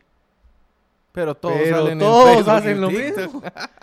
¿Cuántos no me han salido a mí de la una? ¿Cuántos lo- que ahorita son, can- eh, son, Son actualmente, así es, Lo que pasa es que la funcionarios eh, Sí, activos, ahí andan, inaugurando pasa- carreteras y todo. Lo que pasa es que yo te digo, ahí entra este factor de arbitrariedad que la línea es muy delgada. Entonces, si hay algún, algún político que esté en sus funciones y promocione el trabajo que él haga, se le permite y no se le ve como campaña anticipada. Ahora bien, si no está como funcionario político y saca ese, el, el mismo contenido de videos, se considera como campaña anticipada. Entonces se vuelve un tema bastante arbitrario y una línea Exacto. muy fina que divide el uno del otro. Y, y ahí es donde entra lo que mencionabas, Alexander, de la campaña, no, de, no, de la competencia en, en- en estos, en estos casos, de si realmente se evita la competencia desleal con este tipo de leyes, si no es todo lo contrario. Yo, yo, yo creo que al contrario, creo que es más, Ujú. deberíamos de quitar ese, esa idea, ese, esa noción de campaña anticipada y hacer campaña desde que inicia el gobierno de este cuate. O sea, por mí que la gente te conozca, que vos tengas propuestas, que Ujú. construyas. Y en la buena teoría, los partidos están alineados bajo valores, digamos, principios en Exacto. común. Y entonces, mi bancada en el Congreso, yo como el candidato de este partido, yo tengo que responder por lo que mi bancada en el Congreso está haciendo. Yo no puedo venir como candidato y decir, es que el presidente Yamate está haciendo las cosas mal, para mí que están ha- haciendo un mal uso de los recursos, no están cumpliendo, que ojo, no lo están haciendo. O sea, Ujú. y, y aquí lo venimos diciendo desde hace tiempo. Pero mis diputados, todo le aprueban, le aprueban los presupuestos, le aprobaban los préstamos extraordinarios, todo lo aprobaron. Sí. Entonces, ¿con qué cara puedo venir yo y decir, es que yo soy oposición? Pero a la hora de votar yo voté todo. Sí. Sí, el problema que tenemos es que, como estaban mencionando, o sea, la ley está mal hecha. O sea, si lo vamos a cuestión de incentivos, es súper fácil a cualquier cosa mínima en ley, depende de la interpretación antojadiza de un abogado, el tecnicismo legal. Y a veces Y te la echo misma corte con diferentes fácil. magistrados interpretó una cosa y viene un nueva- nuevo grupo de magistrados interpretan lo opuesto. Sí, porque en Guatemala no tiene tanto peso como en Estados Unidos el precedente. Entonces, a la larga es al, al No, gusto pero del te digo, lo peligroso de dejarlo a la interpretación de las Exacto. cortes. En El Salvador, cualquier persona que tiene un básico conocimiento del idioma español lee y entiende, ok, no hay reelección seguida. Los magistrados que puso Nayib Bukele interpretaron que sí se puede y que la constitución está mal.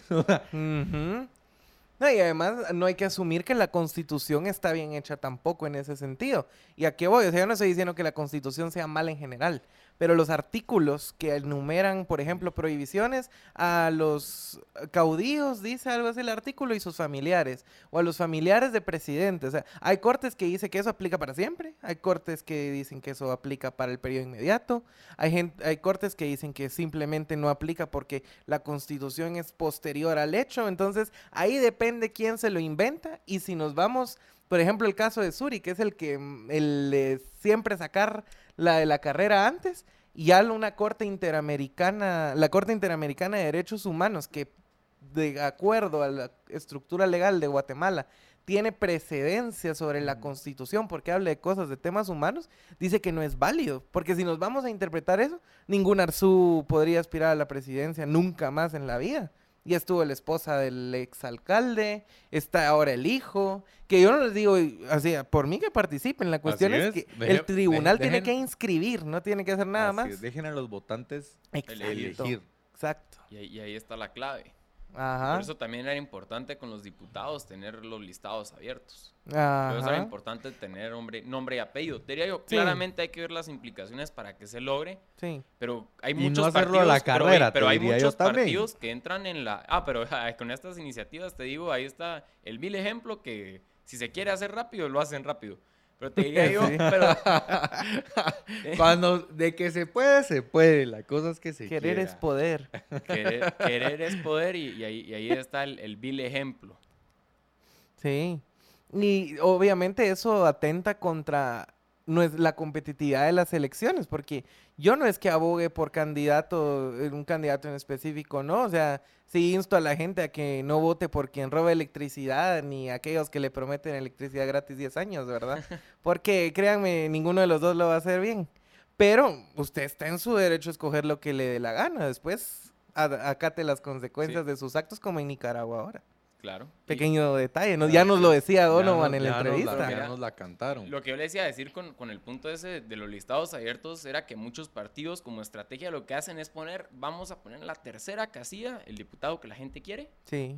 Y, Que, y al, final, al final la gente dice, este diputado me representa a mí. yo quiero, este, yo quiero este diputado, voy a darle mi voto a ese partido y lástima si no entra porque entraron los otros dos que estaban ah. arriba y mi diputado, que era el que yo quería, no entró. mi voto se fue a otros. no, y, y, y, en el Estado Nacional lo vas a ver también. Manuel Valdizón encabeza el listado nacional y del, del partido Cambio. Y yo te digo, este cuate está en libertad condicional en Estados Unidos. Ah, pero los hijos dicen que eso aquí no compete. Va a ser narco. Aquí, ah, no, no, no. Yo, no, y aquí en Guate pagué una multa de 1.8 millones de quetzales. Una raya más al tigre. Bueno, pero en, Estados Unidos. Y ya estoy. En Estados Unidos se le probó culpable y, asumió la culpabilidad. En cambio, en Guatemala, y ese es el, argumento que generalmente les darían a ustedes, es que en Guatemala no, no, no se le ha probado nada. Entonces, que por eso tiene la. Realmente, pues que tiene la, la posibilidad de competir. Yo les diría, habiendo listados abiertos, si las personas quisieran votar por él, ¿qué, qué opinan ustedes? ¿Debería de poder quedar o, el hecho de, que haya sido probado culpable en otro país lo hace inelegible para este tipo de, candidatura? Porque ojo que la constitución dice que debe ser honorable, eh, entre otras de las características que debe, que debe tener.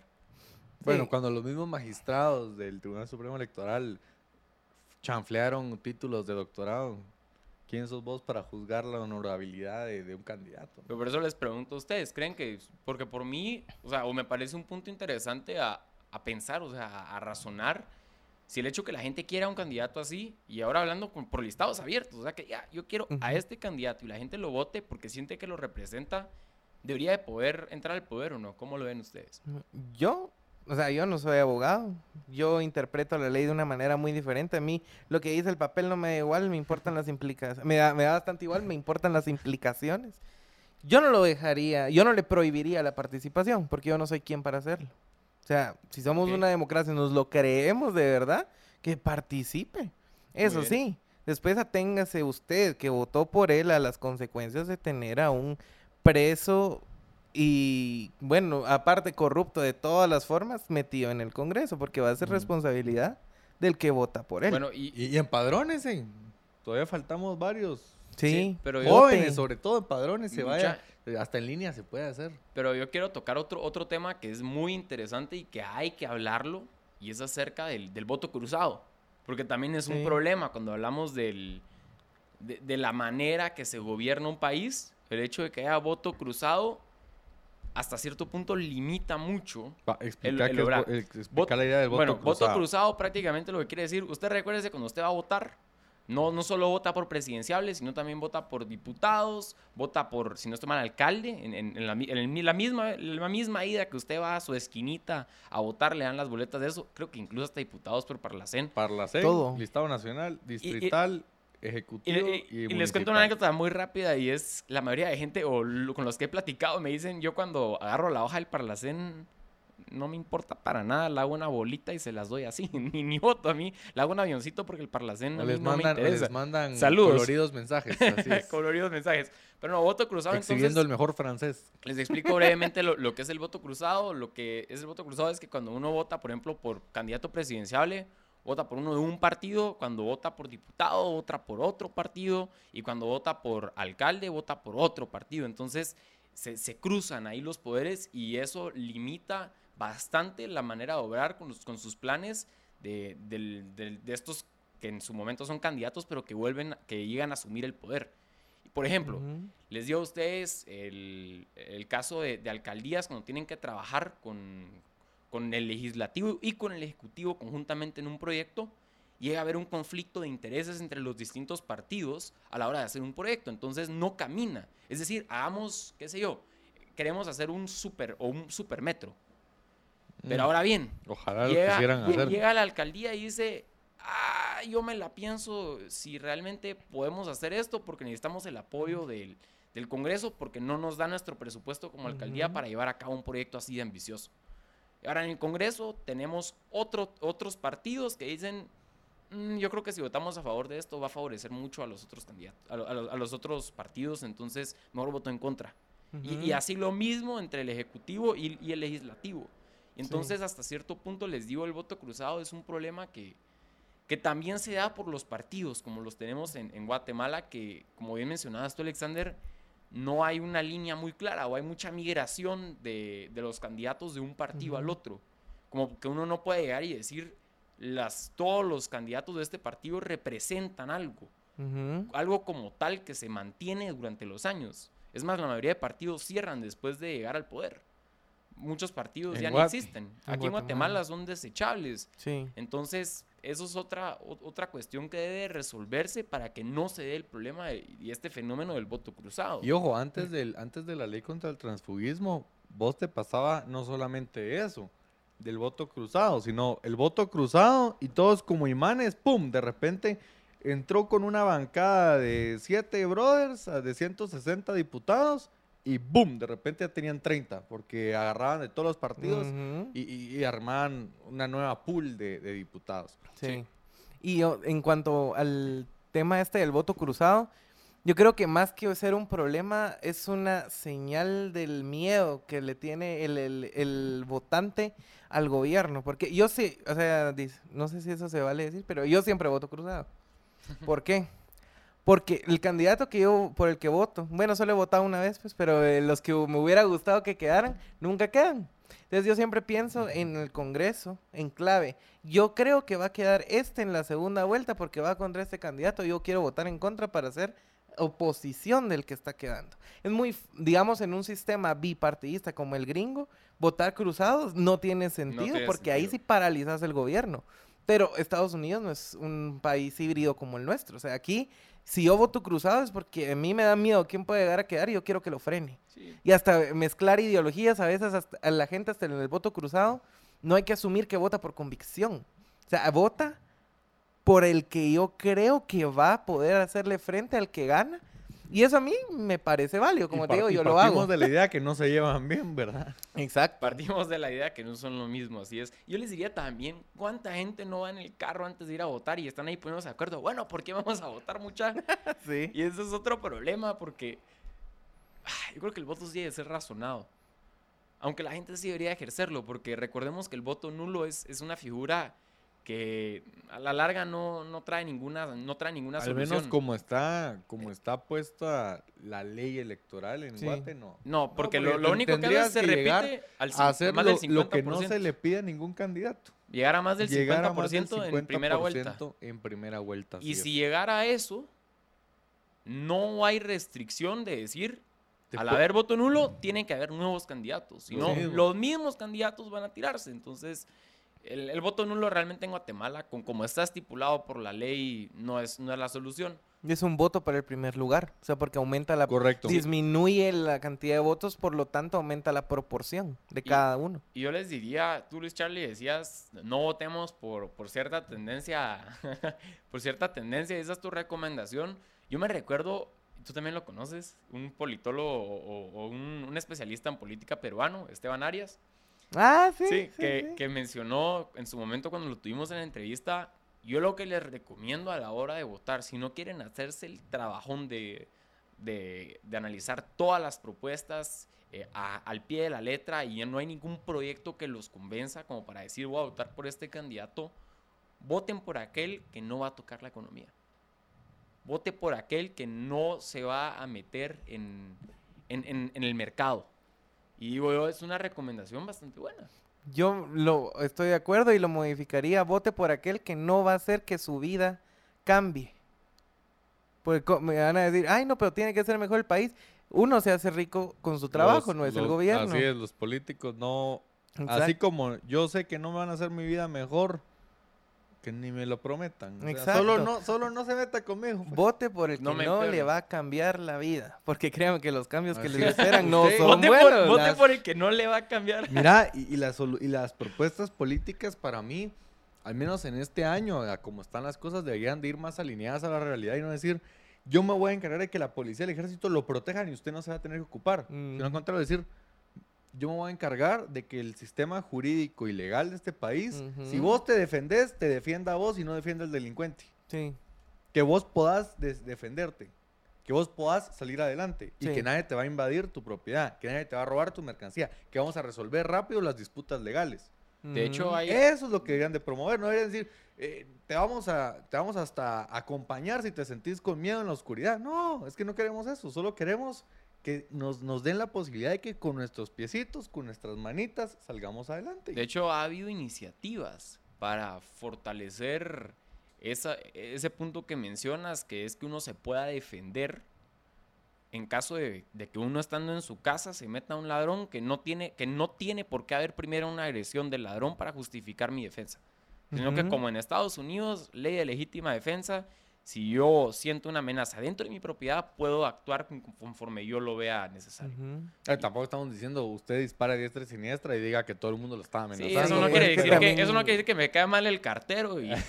Puede ser un peligro. ¿no? O sea, No. el, el perro de la vecina. pues, No, pero eso, es- pero es otro A tema veces dan que, ganas. que yo le- que- que, independientemente de la vecina de Luis Charlie, les, les voy a decir, les voy a hacer una pregunta a ya ustedes estás como que- el de Sheila. Vamos. pero no, No, yo quiero mucho a los perros, pero ella es una irresponsable con su perro. Charlie, en su momento vas a poder dialogarlo con tu vecina, esperemos pacíficamente. Por Así supuesto, es, sí. así, y que, y que Pero- no sobran los animales. Pero no, le- les quería hacer una pregunta a ustedes rápido con eso y Ujú. es, si ustedes vieran que están asaltando a, a- a una persona que ustedes no conocen enfrente en el tránsito y fueran ustedes armados o estuvieran en el vehículo y pudieran actuar para defender a esa persona, ¿la defenderían?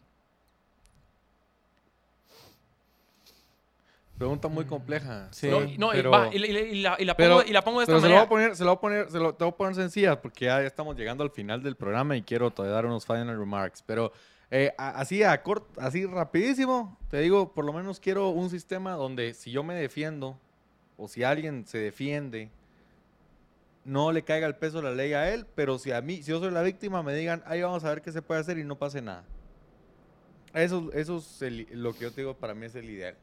Sí. No, yo les decía ese punto, yo les decía ese punto porque a pesar de que uno quisiera cooperar, el hecho de saber eso me va a perjudicar a mí totalmente y probablemente hasta se defienda al, al- al que esté agrediendo a, a- Vos, a un vos tercero. mirá los comentarios pues, en los no videos lo de. Twitter donde, donde cabal pasa eso, que ah, salvan a alguien que estaba siendo asaltado o alguien se defiende de un asaltante y todos los comentarios son positivos. ¿Por qué? Porque sí, tenemos sentido común. Sí. sí. Pero bueno, yo creo que Todos menos los políticos que hacen las leyes. pero bueno, yo creo que, que ya lo dijiste y es lo que hay que hacer, que son los final Así remarks del programa de hoy. Ideas del programa del día de hoy, mi querido Luis Charlie. Pues en primer lugar, eh, reflexionar mucho sobre lo que está pasando en Nicaragua. O sea, hay que recordar que no es un país ajeno a nosotros, son parte de Centroamérica. Centroamérica es nuestra gran patria, si se le quiere decir así, quitándole la connotación socialista que le dio Chávez al término, pero es al final nuestra región y es algo que nos atañe directamente. O sea, aquí mientras más violencia, más re- eh, eh, represión hay en Nicaragua, peor va a ser la crisis migratoria, pe- peores ideas van a sacar los autoritarios de nuestro propio sistema para hacerlo y peor aún, entre El Salvador de Bukele y la Nicaragua de Ortega van a destruir nuestro sistema de integración centroamericano porque se lo están peleando. Entonces hay que... Ahora el Parlacén tal vez no importaba tanto antes, ahora sí. Recuerde que el Parlacén está lleno de sandinistas y que hay, al- tienen que mandar gente para que peleen contra esos sandinistas. Y ya. De mi parte, pues complementando lo que ya nos decía nuestro politólogo oficial, Luis Charlie. Gracias. Pues recordarle, querido amigo, que se vaya a empadronar, porque en un par de meses estamos llamados a, con nuestro voto, por muy pequeño que le parezca, dar eh, nuestra voz dentro de este sistema y, y no dejar que alguien más tome la decisión por nosotros. Bueno, muy buenas, muy buenas reflexiones. La mía les diría yo, hay que luchar por la libertad, no hay que darla por sentado. Y esto va desde los candidatos que uno elige hasta el voto del hecho de ir y no decir voy a ser apolítico y voy a votar nulo porque eso no es la solución. Exacto. Entonces, esté activo, defienda la libertad. Qué gusto haber podido compartir con ustedes este viernes. Disfrute el fin de semana y ojo ahí, vaya preparando los regalos para el Día del Cariño que ya se va acercando este 14 de febrero. Nos vemos.